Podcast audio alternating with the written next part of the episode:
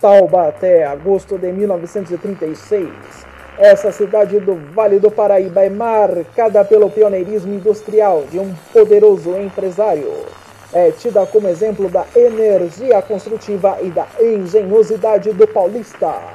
O Brasil, que vive momentos de tensão sob a presidência de Getúlio Vargas, depois de fracassada a intentona comunista e a prisão de Luiz Carlos Prestes e Olga Benário, observa o cenário europeu, que como um tabuleiro de xadrez vai dispondo as suas peças. Na Alemanha, neste exato momento, ocorrem os Jogos Olímpicos de Verão.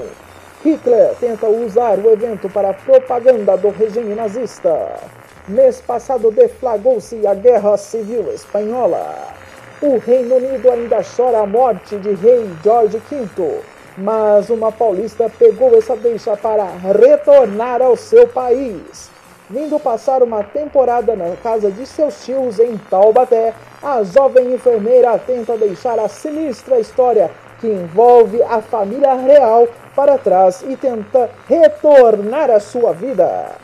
Mas uma semana se passou e parece que a Fusarca acompanha a senhorita Zelda Ferreira.